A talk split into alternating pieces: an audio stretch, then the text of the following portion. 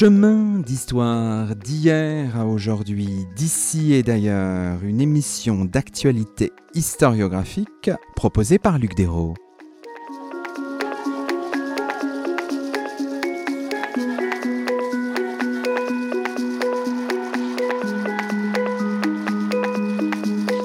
Bonjour à toutes et à tous, c'est le 148e numéro de nos chemins d'histoire, le 28e de la quatrième saison, et nous avons la joie d'accueillir à notre micro Mamed Waldi. Bonjour à vous. Bonjour, merci de me recevoir. Mamed Waldi, vous êtes professeur à Sciences Po Paris et vous venez de faire paraître aux éditions du Seuil, dans la collection L'univers historique, un esclave entre deux empires, une histoire transimpériale du Maghreb, un ouvrage paru initialement en anglais chez Columbia University Press en 2020. Aujourd'hui, dans nos chemins, nous nous intéressons à l'histoire de Hussein ibn Abdallah, ancien esclave né dans le Caucase, devenu général de l'Empire ottoman avant que la colonisation de la Tunisie par la France en 1881 ne le contraigne à l'exil à Florence en Italie. À travers cet itinéraire et en suivant en particulier les conflits autour de la succession de Hussein ibn Abdallah, ce livre permet de comprendre comment l'histoire contemporaine du Maghreb ne saurait être lue au seul prisme de l'histoire coloniale française et combien elle gagne à être appréhendée d'après l'histoire des sociétés maghrébines et au croisement de multiples puissances méditerranéennes, comme l'annonce la quatrième de couverture de l'ouvrage. Alors, dans la première partie de notre émission, on peut revenir tout simplement sur le parcours de Hussein ibn Abdallah. Alors, Hussein est, né loin de la Méditerranée, aux marges de l'Empire euh, ottoman, né en Circassie, au sud de la, Russie. Dans l'enfance, il est vendu, racheté, vendu comme esclave, racheté sur l'un de ces marchés de la, de la côte anatolienne, embarqué à la fin des années 1820, euh, il vogue vers Tunis. On n'a pas forcément beaucoup d'informations. Et dans son propre parcours, c'est sans doute la partie la moins, la moins étayée par les sources. Oui, c'est ça. L'idée, c'est de brouiller ses origines. On brouille les origines des esclaves qu'on acquiert à l'époque parce que les nouveaux maîtres veulent apparaître comme les vrais parents, les nouveaux parents de ces esclaves. Alors, il faut bien resituer le décor de l'époque, c'est-à-dire que pour les auditeurs qui auront euh, la, photo de la couverture euh, devant eux, euh, cette photo représente ce général Hassin, donc la prononciation tunisienne de Hussein. Et il vient de ce sud de la Russie, de cette région du Caucase. C'était une des régions d'approvisionnement en esclaves de l'Empire ottoman. Il y avait aussi l'Afrique de l'Ouest, l'Afrique de l'Est, qui sont des régions très connues hein, d'esclavage et de traite. Mais cette région du sud de la Russie, cette région des Tcherkesses et du Caucase, était une région en fait d'importation d'esclaves qui coûtait très cher surtout les femmes tcherkesses. Et l'énigme de cette région, c'est qu'en fait, c'est une région qui sera peu à peu islamisée. Et alors, comment et pourquoi vendre des enfants euh, qui sont euh, par la naissance musulmans? Parce que c'est une contradiction juridique complète, en fait, pour l'époque. En fait, dans cette région, qui est une région qui a été assimilée à une région féodale, euh, certains chefs de tribus ou certains seigneurs de région décidaient quels enfants, dans quelle famille allaient être vendus. Et euh, donc, euh, beaucoup de ces enfants étaient vendus, beaucoup de jeunes filles, beaucoup de jeunes garçons. Et Hussein fait partie de ces circassiens qui sont encore vendus, tcherkesses qui sont encore vendus jusqu'à la fin du 19e siècle. Et donc, comme je le disais, d'abord, lui-même va essayer de revenir dans cette terre d'origine, dans ce foyer d'origine, beaucoup plus tard, à la fin des années 1860, essayer de savoir d'où il vient. Et ce qui est très intéressant, c'est qu'il n'y parvient pas.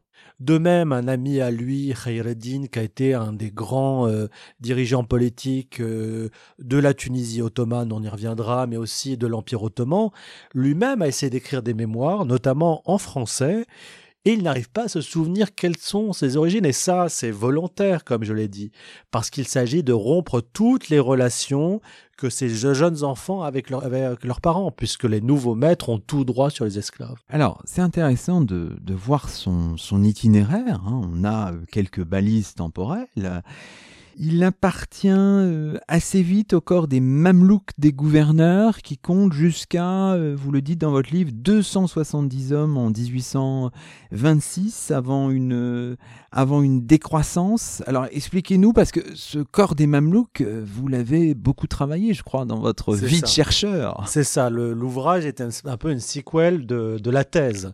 Donc la thèse portait sur les mamelouks des provinces, enfin des gouverneurs de la province ottomane de Tunis si on élargit euh, le regard, en fait, ce qu'on appelle le phénomène des Mamelouks est un phénomène essentiel dans l'histoire euh, des pays musulmans. Alors Mamelouk, c'est très très simple, c'est un joli mot comme ça, ça fait un peu pâtisserie orientale, mais en fait non, ça vient de l'arabe et de euh, un terme qui veut dire être possédé. Donc ce sont des hommes qui sont possédés, ce sont des esclaves. Et en fait, c'est un phénomène qui se développe dans le monde musulman dès les premiers califats, hein, dès le califat omeyyade et surtout le califat abbasside. Donc c'est un phénomène d'un millénaire, hein, il faut bien s'imaginer du 8e jusqu'au 19e siècle. Donc d'hommes qui viennent de l'extérieur des marges du monde musulman, notamment des marges nord, c'est-à-dire ce sont souvent des hommes blancs, hein, de peau blanche, qu'on fait venir pour euh, les convertir à l'islam, les former à des tâches de gouvernement, tâches militaires et aussi tâches administratives, et donc tant et si bien qu'au XIIIe siècle, naît aussi un sultanat mamelouk d'Égypte. Donc les mamelouks prennent le pouvoir, ce qui n'était pas prévu dès le départ. Et cette forme, elle aura plusieurs variations après le sultanat mamelouk dans l'Empire ottoman à partir du XVIe siècle. En Égypte, qui est une des grandes terres d'usage des mamelouks, les mamelouks restent actifs, euh, font partie de l'élite qui gouverne la province ottomane. Et en Égypte, on a aussi des mamelouks encore d'origine tcherkesse. Donc c'est une diaspora très importante pour le pouvoir. Moi j'ai étudié un petit groupe parce que faut pas oublier que Tunis est une des provinces de l'Empire ottoman, que c'est une petite province, une modeste province. Là on a dit autour de 270 mamelouks euh, dans les années 1820, mais au Caire c'est 500, 1000 mamelouks selon les grandes maisonnées des notables du Caire. Donc là c'est un petit phénomène qui se limitait à la province euh, ottomane de Tunis et gouverneur. Et derrière cette question, très très rapidement, la question mamelouk a souvent été posée. Parce qu'en fait, les gens se sont demandé, les historiens se sont demandé, mais pourquoi, dans ces sociétés, donner le pouvoir à des esclaves sur des hommes et des femmes libres. C'est quand même une contradiction complète. Et pour le dire très très vite, il y a deux ou trois types d'explications. La première, c'est qu'en fait, c'est l'explication d'une historienne orientaliste, Patricia Crone, qui dit, en islam, les euh, souverains ne font pas confiance à leur population. Et vice-versa, les populations ne veulent pas s'allier à un pouvoir autoritaire ou despotique, ont peur pour leur liberté. Et donc le recours aux esclaves est un pis-aller, un moyen euh, d'éviter euh, l'absence ou la vacance de pouvoir. La deuxième explication est plus compliquée, c'est l'idée qu'en fait, les esclaves mamelouks venus de l'extérieur apportent une espèce de fraîcheur au pouvoir, un nouvel esprit de corps au pouvoir. C'est l'explication euh, d'Ibn Khaldoun, intégrant un des grands penseurs du pouvoir au XIIIe siècle au Maghreb. Puis la dernière, que moi je défends, et une approche peut-être un peu plus marxiste, c'est qu'en fait, les mamelouks permettent à leur maître d'accaparer des ressources, des ressources financières. Ce sont eux qui collectent des impôts, qui peuvent réprimer des populations et comme ils n'ont pas de parents localement, ça ne leur fait pas grand-chose de réprimer. Et puis aussi, ils sont utilisés pour euh, contrôler des terres, contrôler des biens. Alors, si on reste un moment sur le, statut personnel hein, de notre, euh, de votre héros en quelque sorte, euh, Hussein. Quand est-ce que est-ce qu'on sait Enfin, j'ai l'impression qu'on ne le sait pas forcément. Quand est-ce qu'il euh, quand est-ce qu'il est affranchi Dans quelles circonstances? On n'a pas forcément la date exacte, mais on a en tout cas le contexte et on sait que lui-même réfléchit à la question de l'abolition de l'esclavage. Alors tout à fait, oui. Alors moi, je dirais pas que c'est mon héros, hein. c'est plutôt un cobaye que j'utilise dans le dans l'histoire. oui, cette question de l'affranchissement. Il faut bien avoir à l'esprit que la, le statut d'esclave est un statut juridique qui a des effets sur les gens. Hein un esclave ne transmet pas son patrimoine, euh, tout son patrimoine revient à son maître, évidemment sa liberté est limitée. L'affranchissement améliore quelque peu la situation de l'esclave. L'affranchissement lui permet de léguer une partie de ses biens et lui donne une certaine marge de manœuvre, mais il doit rester sous la tutelle de son maître, de son patron, selon euh, un droit musulman qui empruntait au droit romain le patronat. Alors, pour la question de l'affranchissement, vous voyez, ce que vous dites est très intéressant parce qu'en fait, euh, ce premier chapitre est parfois un peu vague sur certaines étapes de la vie de. On peut penser, comme pour d'autres mamelouks, que cet affranchissement intervient quand euh, Hussein ou quand d'autres mamelouks vont se marier. Pourquoi? Parce qu'en fait, un esclave ne se marie pas avec une femme libre. Il faut lui donner un nouveau statut juridique. Il y a mésalliance complète là, à ce moment-là. Il y a l'honneur de la femme libre qui est en jeu. Or, ces mamelouks étaient souvent mariés au sein de la famille de leur maître, au sein de la famille des gouverneurs de la province ottomane de Tunis, qui était une construction juridique très très complexe. En gros, ça permettait de garder les biens au sein de la même famille sans associer une autre, une belle famille, avec tous les problèmes que la belle famille pourrait apporter. Donc c'était une construction juridique assez complexe. Et là, on peut penser, mais j'ai pas de traces, qu'il a été affranchi alors qu'il devait épouser la fille d'un de ses proches qui était lui-même aussi mamelouk d'origine tcherkesse. C'est peut-être cette raison-là qui ont permis à son maître de l'affranchir. Alors, si on revient aussi à son éducation, hein, on, a, on a des éléments d'information. On sait qu'il passe par l'école militaire du, du Bardo. Ça, c'est important aussi dans son parcours. Oui, je pense que dans notre première partie d'entretien, en fait, on surprend peut-être les auditeurs qui ont une vision de l'esclavage, parfois juste, hein, qui est liée au sort tout à fait dramatique et violent euh, que connaissaient les esclaves d'origine ouest-africaine dans le monde musulman et ailleurs. Mais il se trouve que là, on parle d'esclaves d'élite d'esclaves qui étaient appelés à être formés. Hein.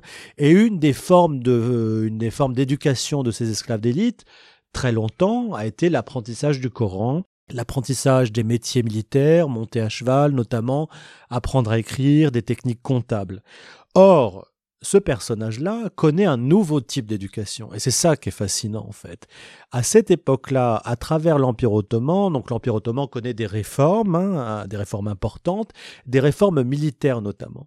Et pour former euh, des nouvelles armées, des armées à l'occidental, modernes, on utilisera ce terme assez rapidement, eh bien, il faut euh, une instruction nouvelle. Et cette instruction nouvelle, ça sera à Tunis après Istanbul. Hein. Tunis, encore une fois, est une modeste province, mais à Tunis, à partir de la fin des années 1830, est créée cette école militaire du Bardo, qui est chargée, en fait, comme institution, de former des ingénieurs militaires lui fera partie, donc Hussein Ben Abdallah fera partie des premiers élèves de l'école militaire du Bardo. Et c'est là qu'il est intéressant, parce qu'il n'a pas l'ancienne éducation des Mamelouks qui, comme lui, avaient euh, des formes de connaissance de, l'arabe et un métier militaire. Lui va euh, comprendre aussi l'importance de la formation à l'européenne, des langues européennes. Il participe notamment à la confection de cartes aussi, auprès d'un grand savant euh, musulman de l'époque, un savant Rabadou qui était très très important.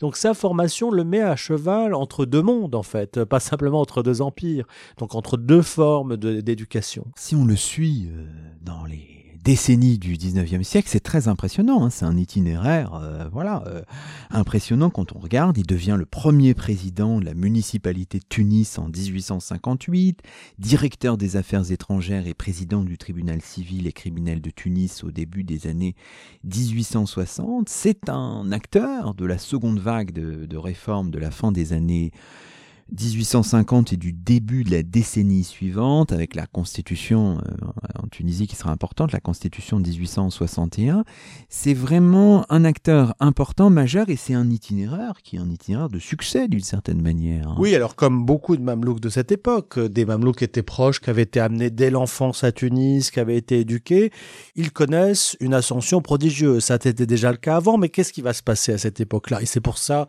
que le 19e siècle est un siècle magnifique, en fait, d'une certaine manière. Extrêmement intéressant, c'est qu'à cette époque-là, il y a des grandes espérances.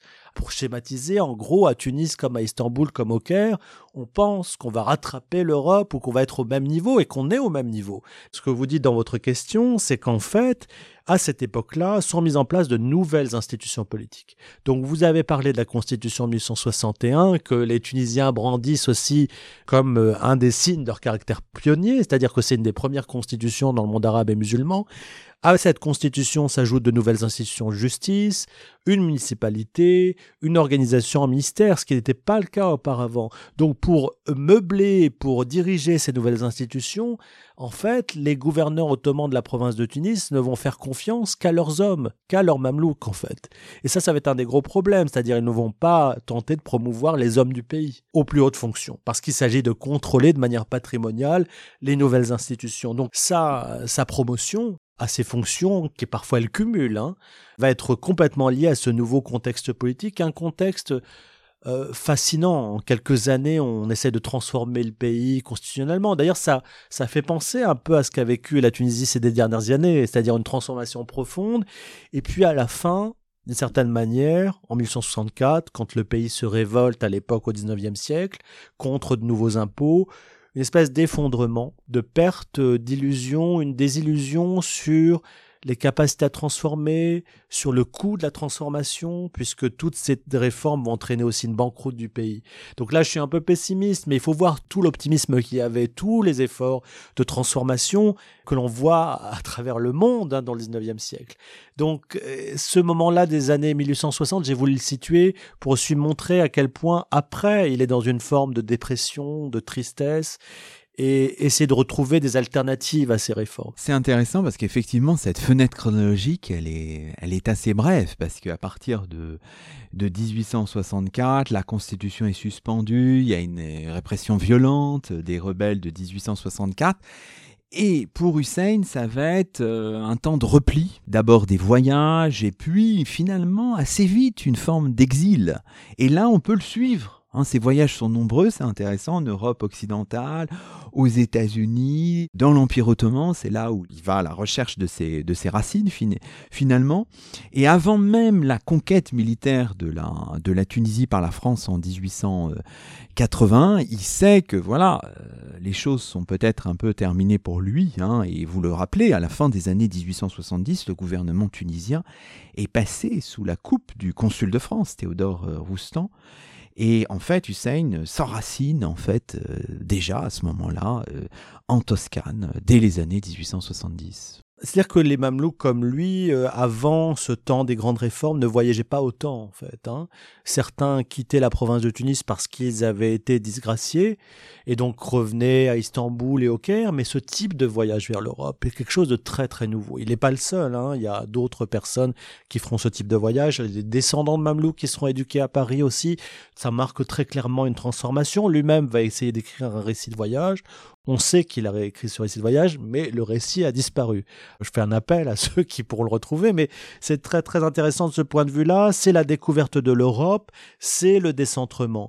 Qu'est-ce qui l'amène finalement au bout de ces nombreux voyages vers euh, l'Europe continentale, vers le centre de l'Empire ottoman, Istanbul, vers euh, euh, les États-Unis, la côte est des États-Unis, et puis aussi vers le Caucase? Qu'est-ce qui l'amène, après toutes ces pérégrinations, à s'installer? En fait, il est envoyé en Toscane pour défendre les intérêts de l'État tunisien dans plusieurs euh, questions de détournement de fonds. D'abord, il y aura un médecin du gouverneur de Tunis qui commencera à poser des problèmes, puis ensuite euh, l'ancien financier de la province le caïd Nassim Shemama, qui était aussi le chef euh, de la communauté juive. ce sont ces raisons-là qui l'amènent à s'installer en Toscane, et il y reste. Et la Toscane, pourquoi? Pourquoi cette région-là plutôt qu'une autre? Parce que en fait la Toscane a été depuis le XVIe siècle au minimum depuis euh, la mise en place du port franc de Livourne un lieu de mise en relation assez forte entre le Maghreb, on va dire la province d'Alger, la province de Tunis, la province de Tripoli, et l'Europe. Livourne était ce lieu d'échange, hein, des historiens comme Guillaume Calafar ont insisté aussi sur ce point-là, alors que c'était un état de guerre, c'était un état de conflit qu'il y avait entre ces deux rives de la Méditerranée. Et qui fait le lien entre les sociétés maghrébines et ces sociétés européennes? Ce sont des juifs, des juifs de Livourne, mais aussi des juifs maghrébins qui s'installent à Livourne et c'est intéressant parce que Hussein va défendre les, intérêts de l'État tunisien dans une affaire qui implique un juif tunisien. Et donc on voit non seulement à quel point les sociétés maghrébines ont fait partie de l'Empire ottoman, mais aussi à quel point l'Italie et le nord de l'Italie a été importante au minimum jusqu'à la fin du 19e siècle pour ces régions-là. Tout ça, c'est passionnant du point de vue géographique. Hein. On voit tout l'intérêt de ce parcours, évidemment. Et vous y faisiez référence à l'instant, évidemment, son exil rime aussi avec une prise de distance avec les chrétiens et, une forme de rejet des juifs aussi. Il y a aussi cette, euh, cet antisémitisme-là assez fort qui, surgit. Alors oui, donc il y a deux, euh, deux histoires parallèles. Hein. Il faut bien comprendre que dans les années 1860, ce sont des élites ottomanes, en tout cas provinciales ottomanes de Tunis, qui veulent être dans l'échange complet euh, avec la France, avec le Royaume-Uni, qui attendent une reconnaissance aussi du statut autonome de cette province, et qui sont dans l'échange. Euh, et puis, Hussein, dans cette histoire avec les chrétiens, comprend qu'en fait, les chrétiens ne l'écoutent pas, ne veulent pas écouter ses arguments juridiques dans les conflits qui l'opposent sur des questions de détournement de fonds. Euh, il comprend aussi que la France est en train de l'emporter. Et lui mise avant tout sur le sultan ottoman, mise sur une solidarité islamique. Il est intéressant pour ça parce qu'il pose la question de la solidarité islamique dans un contexte colonial. Et il a soutenu des grands réformateurs euh, musulmans comme Abdou notamment. Ça, c'est cette partie de l'histoire avec les chrétiens nous avons été défaits par des gens avec qui nous étendions euh, à négocier, à connaître euh, les savoirs, euh, les secrets techniques militaires. L'histoire avec les Juifs, elle est différente. Et je l'évoque en effet parce que, à un moment précis, vers la fin de sa vie, dans une lettre qu'il envoie à un de ses amis à Istanbul, un autre mamelouk d'origine tcherkesse, Hussein met en avant la nécessité de lire La France juive de Drummond. Et en fait, ça permet d'évoquer une question qui est une question sensible, c'est-à-dire la relation aux Juifs dans l'Empire ottoman. Alors, pourquoi cultiver ces sentiments à la fin de sa vie? Hussein a été entouré en fait de juifs, de juifs tunisiens, de juifs algériens qui ont travaillé pour lui et avec lui, avec qui il a vécu, avec qui il était dans une grande proximité. Simplement, une des raisons de cette distance, puis de ce rejet assez fort quand même euh, de juifs du Maghreb et de juifs de manière générale, c'est que l'un de ses plus importants associés dans ces questions de litige en Toscane était lui-même juif d'origine algérienne, El Mellik, El Mlih. Tous les deux ont eu des conflits, mais gigantesques d'un point de vue juridique, en allant aux tribunaux euh, de Toscane presque tous les jours. Donc c'est une haine qui s'est installée entre les deux. On peut jamais expliquer l'antisémitisme, ça serait le justifier, c'est pas tellement ça, mais c'est de comprendre pourquoi il en est arrivé là. L'autre raison, c'est qu'en fait, il vit aussi en Toscane. Il vit à Florence et il vit en Europe. Et dans sa proximité, on développe aussi des idées antisémites. Hein. La gouvernante de la maison où il éduquait deux enfants, cette gouvernante italienne toscane, on le voit dans ses écrits, qu'elle a aussi euh, des idées aussi sur les juifs, qui est un sentiment dans ces années 1880 diffus de rejet, de haine, et une des personnes aussi euh, qui était dans son foyer, une femme d'origine française, euh, installée plus tard en Algérie, aussi dans son courrier, on voit ça. Donc c'est un sentiment répandu, c'est pas pour l'excuser hein, de ces, de ces idées-là, mais c'est montrer aussi, contextualiser. Et c'est aussi de comprendre euh, les sources de l'antisémitisme aussi telles qu'il se développe euh, dans euh, ces régions-là à partir de cette époque-là, qui est un sujet très très difficile à mener parce qu'on n'a pas non plus beaucoup de traces écrites, on n'a pas euh, des manières de reconstituer les formes de transmission des idées antisémites européennes vers le monde musulman. On avait un antijudaïsme, c'est certain, mais les formes euh, des idées de Drummond, telles qu'elles se développent, c'est encore un sujet à travailler, hein. c'est un sujet qu'il ne faut pas du tout euh, négliger. Pour terminer peut-être notre première partie, on l'a vu, rien qu'à raconter cet itinéraire, c'est impressionnant. On voit le nombre de déplacements que vous suggérez votre livre, finalement, on va euh, l'approfondir à la fin de l'émission, toute cette question, mais il travaille sur un certain nombre de, déplacements et il nous surprend. Bah, j'en suis, j'en suis fort heureux. L'idée, bon, on y reviendra en fait, c'est que ces gens-là, ces sociétés-là ont leur propre histoire, qu'elles ont parfois leurs propres écrits, et qu'en les explorant, nous ne pouvons qu'être euh, décentrés et aussi étonnés. Mais c'est aussi euh, pas simplement lié à la région, c'est aussi une approche par une histoire particulière, une approche que certains qualifieront de micro ou de biographique ou de micro et global, comme le disaient Romain Bertrand et Guillaume Calafa. Donc euh, on ne peut être que surpris par une trajectoire. Je veux dire, si on suivait la mienne ou la vôtre, on serait surpris dans nos manières de vivre dans la société française aujourd'hui.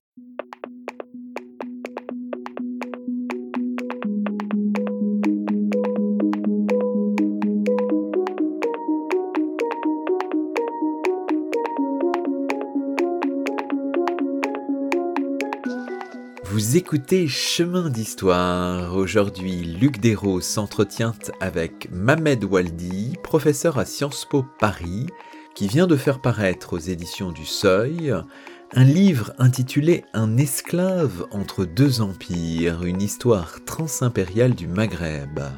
Ce livre raconte l'histoire d'Hussein ibn Abdallah, ancien esclave né dans le Caucase, devenu général de l'Empire ottoman mort à Florence en 1887.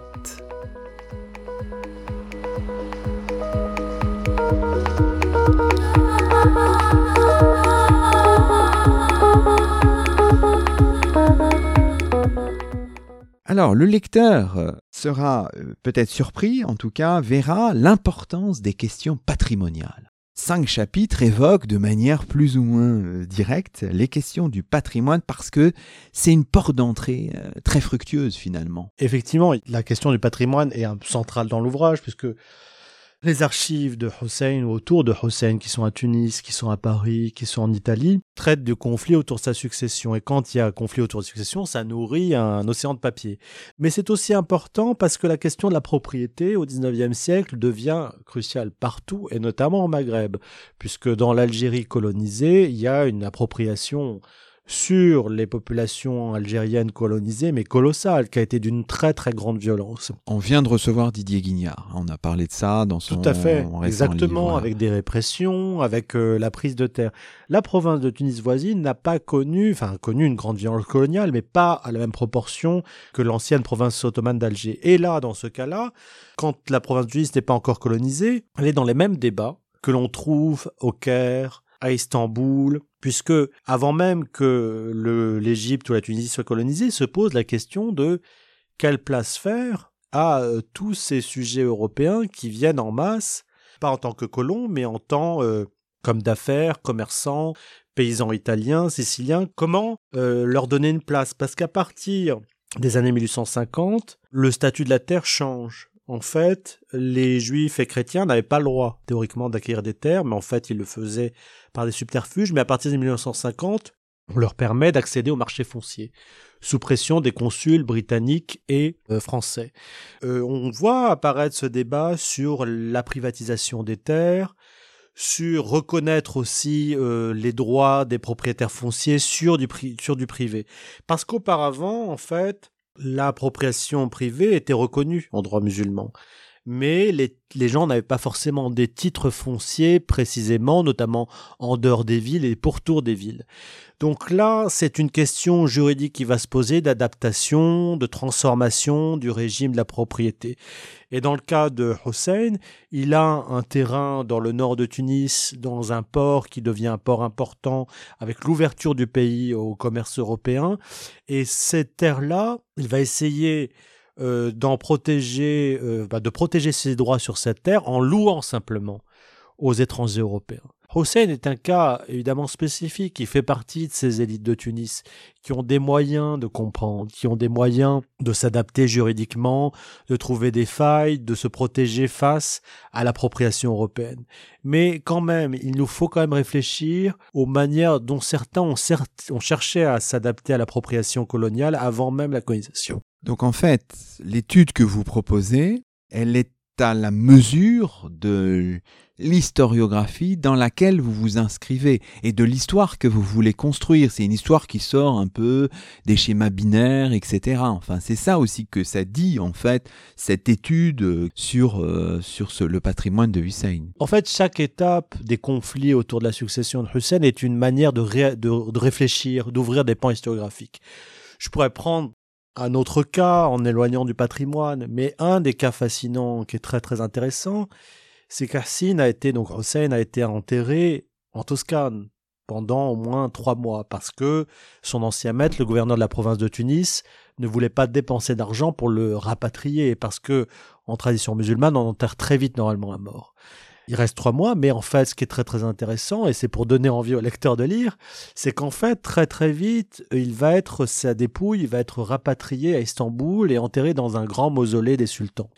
Et ça, c'est extrêmement fascinant parce que ça ouvre une autre porte historiographique. Ça montre que les sultans ottomans, que le pouvoir ottoman, bien sûr que Tunis et que Tripoli et qu'Alger n'étaient pas non plus au centre de leur agenda, mais une des manières de ressaisir une forme d'action sur les sujets colonisés tunisiens, c'était aussi de se mêler de leurs funérailles.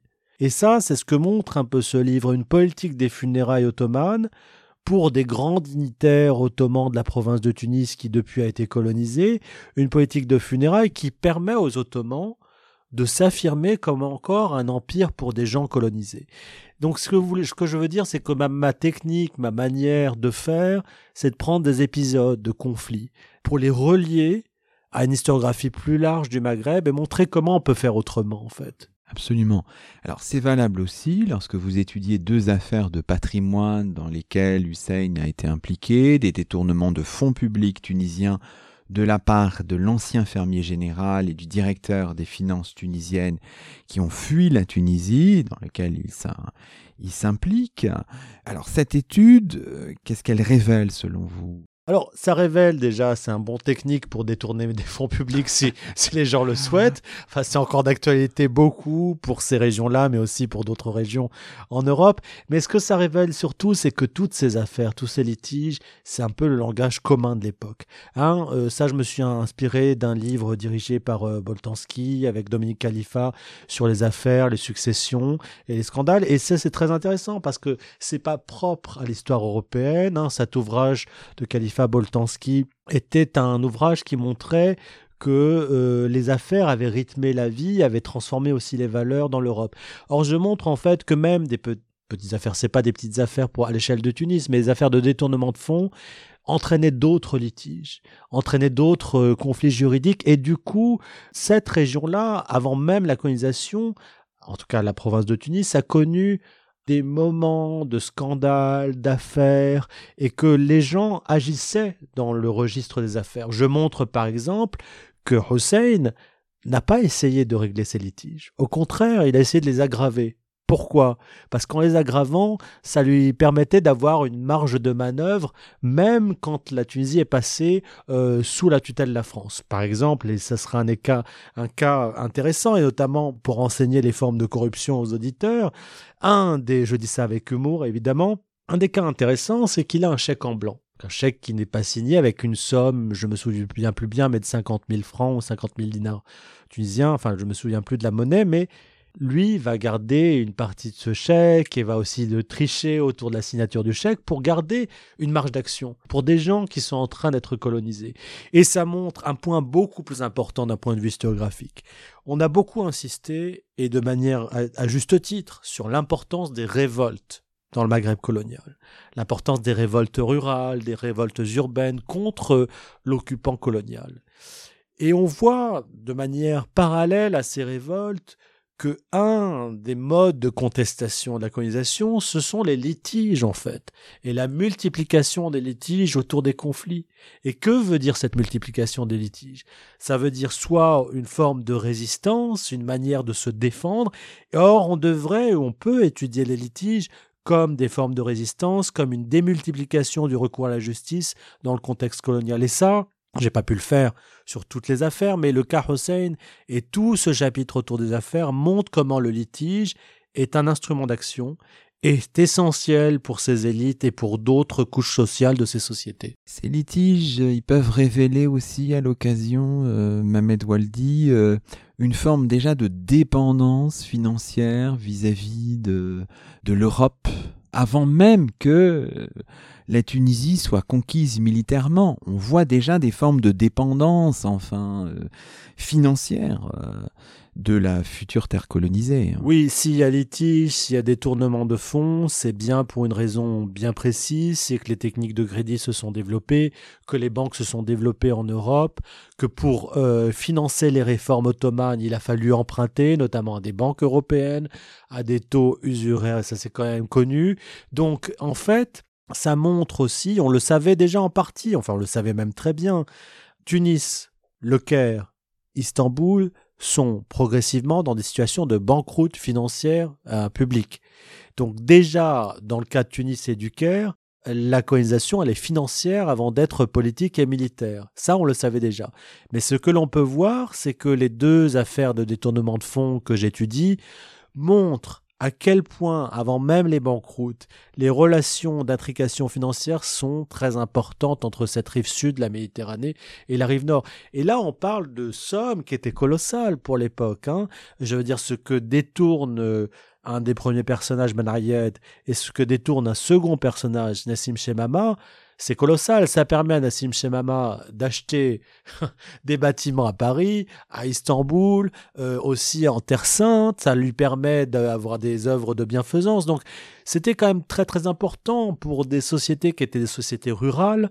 Donc, ça fait comprendre aussi que euh, la colonisation elle a été précédée d'épisodes de litige autour des finances. Alors si on poursuit euh, dans votre, dans votre ouvrage, on voit que les trois derniers chapitres examinent les conflits autour de la succession Hussein avec une approche plutôt finalement euh, scalaire. Tous ces conflits vous permettent d'analyser euh, en fait euh, les tensions diplomatiques entre la France et l'Empire ottoman, mais avec aussi un peu l'Italie en arrière-plan. et puis ça vous permet aussi de traiter des choses du point de vue des revendications de particuliers, parce que il y a autour de l'héritage Hussein plusieurs euh, personnes, plusieurs groupes impliqués, et cette querelle sera un moment euh, tranché, mais elle se poursuit, et ça vous permet aussi d'aller bien au-delà de la mort hein, d'Hussein, c'est-à-dire jusque dans les années 1920. Et c'est intéressant cette approche à la fois chronologique un peu distendue et très géographique ou spatiale. Voilà, c'est ça, le chapitre 4 met en rivalité plusieurs puissances impériales. Donc l'Empire ottoman et euh, la France et un peu l'Italie parce que l'Italie avait des revendications sur euh, la Tunisie et a été d'une certaine manière humiliée par les Français. La population italienne en Tunisie était beaucoup plus importante que celle de la France jusqu'aux années 1940. Euh, Donc l'Italie unifiée avait cette revendication de coloniser la Tunisie.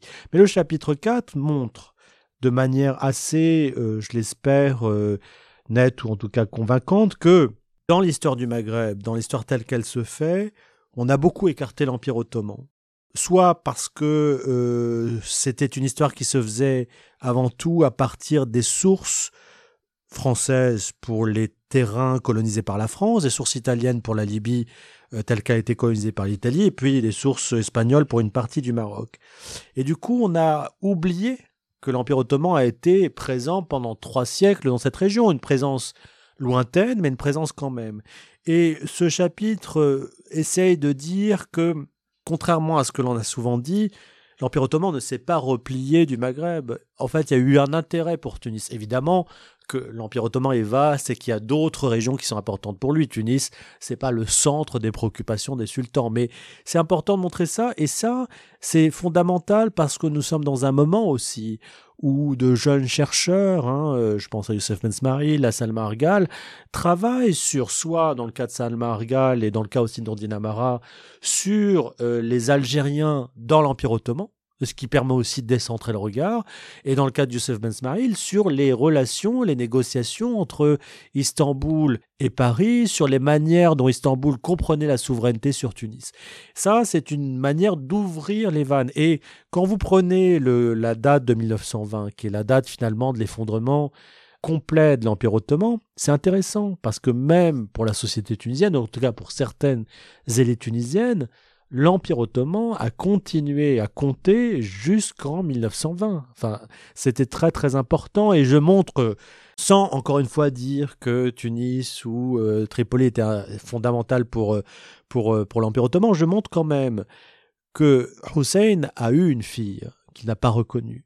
Cette fille a épousé un personnage qui est connu à l'échelle de Tunis, Ali Bashhamba, parce que c'était un des premiers réformateurs qui a voulu améliorer la situation des couches les plus modestes du pays dans un contexte colonial. Ali Bashhamba est exilé euh, par les Français et s'exile et s'installe à Istanbul. Et il va faire, il va être un des acteurs majeurs, notamment du génocide des Arméniens. Et là, on voit de manière très très dramatique comment certaines élites tunisiennes sont restées proches du centre ottoman en dépit de la colonisation. C'est pour ça que ce chapitre 4 et aussi l'épilogue insistent sur ça. On perd beaucoup à nous éloigner de ces autres dimensions impériales.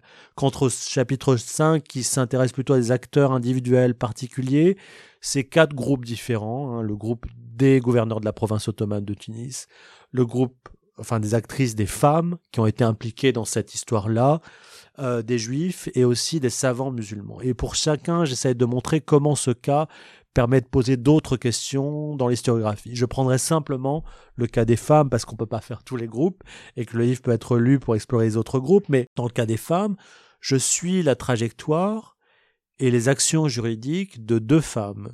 Une française, qui a grandi aussi en partie dans l'Algérie colonisée, et une italienne et je montre comment euh, chacune d'elles a agi pour faire reconnaître ses droits sur la succession de Hussein. Et je montre notamment que c'est l'italienne qui a été le plus entendue, pas la française. Et ça, c'est contre-intuitif, parce qu'on peut penser, dans un système colonial français, euh, les sujets français seront favorisés d'un point de vue juridique, et on entendra leur cause. Or non, c'est l'italienne. Pourquoi l'italienne l'a emporté, a fait reconnaître ses droits? Parce que d'une part, elle a commencé à agir en Toscane, qui était sa terre natale, donc elle connaissait mieux le terrain, et surtout parce que en fait, ses intérêts vont être défendus par une famille de savants musulmans, et que cette forme de patriarcat dans le contexte tunisien va lui permettre de pousser plus avant euh, ses euh, pions et ses intérêts.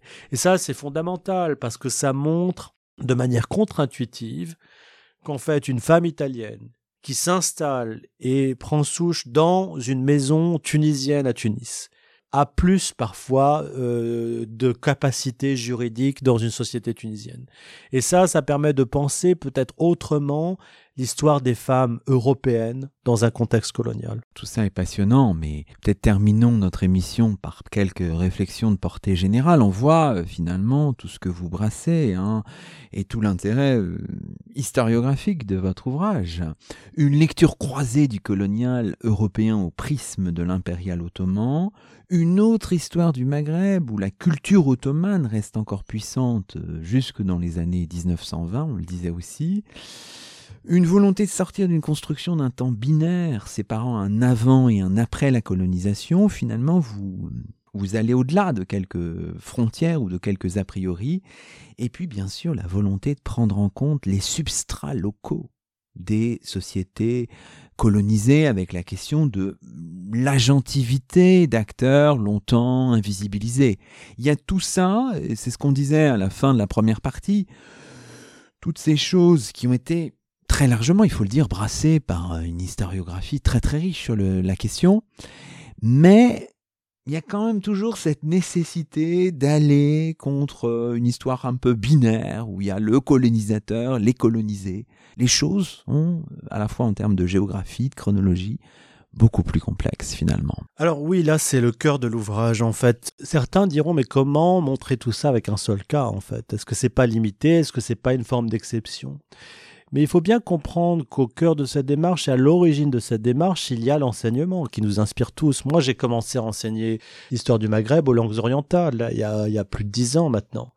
Et à cette époque-là, moi qui avais travaillé sur le 19e siècle, sur ses sources en langue arabe, je voyais qu'il manquait quelque chose à notre manière d'enseigner, de comprendre euh, non seulement la société tunisienne, mais la société algérienne et marocaine. Il nous manque le point de vue local de ce que l'on appelle, et moi je n'aime pas ce terme, les indigènes, en tout cas des sociétés maghrébines. Et il faut absolument comprendre euh, les mécanismes coloniaux, c'est fondamental, mais il faut faire l'autre travail qui est fondamental, partir des sociétés de leur euh, passé, de ce que vous appelez euh, très justement les strates sociales, les substrats, le savoir local, les cultures locales. Je suis pas le premier à le faire, hein. ça a été déjà fait et je l'explique dans l'introduction, mais on peut continuer à aller plus loin, c'est-à-dire en prenant en compte davantage et en prenant au sérieux ce qu'on pourrait appeler les sources en langue arabe, euh, la presse, les chroniques, les lettres, mais les sources aussi en turc ottoman. Istanbul reste jusqu'aux années 1920 un réservoir d'archives fondamental pour comprendre ce qui se passe. Ça veut dire former les étudiants en arabe, en turc ottoman. Ça veut dire aussi prendre en compte le judéo-arabe, qui est aussi une source mais fondamentale et extrêmement passionnante. Il y a une presse en judéo-arabe, il y a des romans judéo-arabes qui sont publiés entre Tunis et Tripoli et dans d'autres régions encore. Et ça aussi, il y a des chercheurs qui ont travaillé sur ça.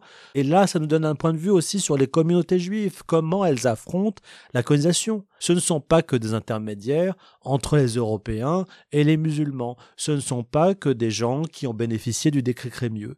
Et puis, il y a aussi les langues amazirs, les langues berbères. Ça, c'est fondamental aussi pour comprendre ces sociétés autrement. Donc, ce que je dis, c'est que le chantier est colossal et que comprendre euh, ces sociétés par les sources coloniales européennes, c'est bien c'est très bien, ça permet de comprendre les outils de la domination, mais qu'il faut aller beaucoup plus loin, il faut peut-être une division du travail beaucoup plus équitable, en tout cas beaucoup plus partagée entre ceux qui veulent comprendre les structures euh, de la domination coloniale et ceux qui veulent partir des sociétés. Et je suis pas le premier à le dire, je suis simplement quelqu'un qui le dit à nouveau et il faut miser surtout sur les jeunes générations, sur les étudiants, dans un moment où apprendre les langues demande des ressources, euh, demande un financement, ce qui n'est pas toujours évident. Vous n'êtes pas le premier à le dire, est-ce que c'est toujours compliqué de le dire? Ah, vous venez là sur un terrain euh, délicat, je pense que comme toute historiographie, il y a des débats, il y a des frictions, il y a des euh, arguments. Si on part de la société française, l'une des grandes forces euh, de l'historiographie française, c'est justement cette historiographie coloniale. Hein. Je veux dire, il y a des noms très importants, euh, on pourra les citer, euh, notamment sur l'Algérie coloniale, qui ont énormément apporté, qui continuent à porter, qui forment des étudiants. Mais nous sommes aussi dans une société de manière intéressante où il y a des descendants de migrants maghrébins qui peuvent être intéressés par cette histoire, qui peuvent apporter par leur trajectoire d'autres éclaircissements. Et moi, je fais partie de ces gens-là, finalement, puisque mon père est venu dans les, à la fin des années 60 en France, et que j'ai vécu dans, en Tunisie, dans la période estivale, quand on partait pour les grandes vacances, et que je reste sensible à, à l'intérieur de ces sociétés, à l'idée qu'on ne dit pas tout quand on a exploré une archive coloniale, et à l'idée aussi qu'un champ historiographique s'enrichit de la diversité des parcours des historiens. Dans cette mesure-là, le fait que votre livre ait été publié initialement en anglais, est-ce que c'est le, fruit d'un hasard ou est-ce que c'est quelque chose de plus profond? Non, c'était plus le fruit d'une trajectoire où il s'agissait de publier un second ouvrage pour obtenir la tenure à Princeton, mais ça a été extrêmement formateur. Le mode de publication des livres, selon les presses américaines, est un mode avec énormément d'enjeux, parce que de là dépend la permanence de votre position. Du coup, les gens qui lisent le manuscrit apparaître vont faire très attention et vont envoyer une recension, une amélioration critique de deux, trois pages, qui fait que nécessairement vous devez réviser l'ouvrage si vous l'êtes publié. Donc c'est une autre manière. Et puis par ailleurs, la publication dans un contexte euh, états-unien, ça veut dire aussi une introduction avec des gros arguments, le big argument, qui, pour certains est une espèce d'esbrouf, mais ça n'est pas une, en fait, c'est de montrer à quoi ça sert, en fait. Why does it matter et pourquoi c'est important de dire ça et pourquoi c'est important de dire les choses? Ce sont deux formes d'écriture par rapport à une écriture peut-être plus érudite. Et moi, je reste marqué par cette formation euh, états-unienne.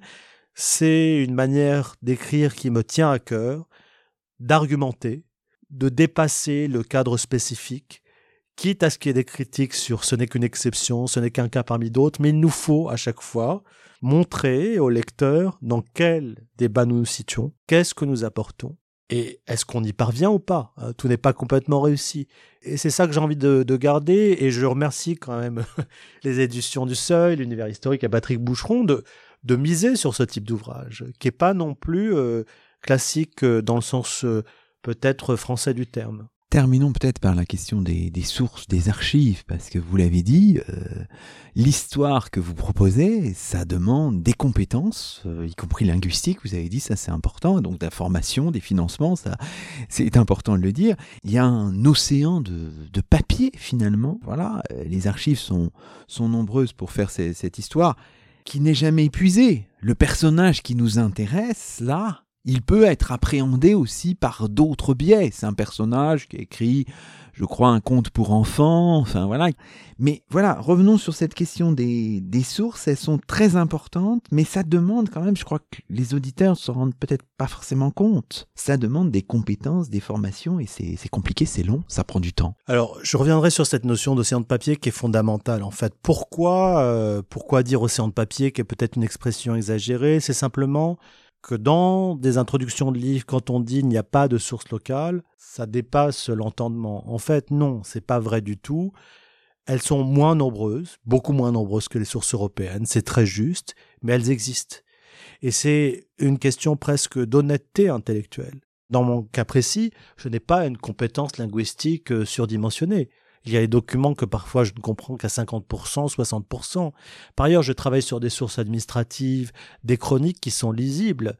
Mais travailler par exemple sur des sources juridiques islamiques, ça demande encore un autre niveau de langue. On pourrait penser ici à Ismail Verscheid, qui est un de nos éléments euh, les plus importants ici en France pour comprendre euh, les sources juridiques islamiques. Donc, mes sources, comparées à des sources juridiques, sont plus faciles, mais elles nécessitent, c'est vrai, une forme de compétence dans la lecture des manuscrits, en fait, des formes manuscrites administratives, d'un langage particulier.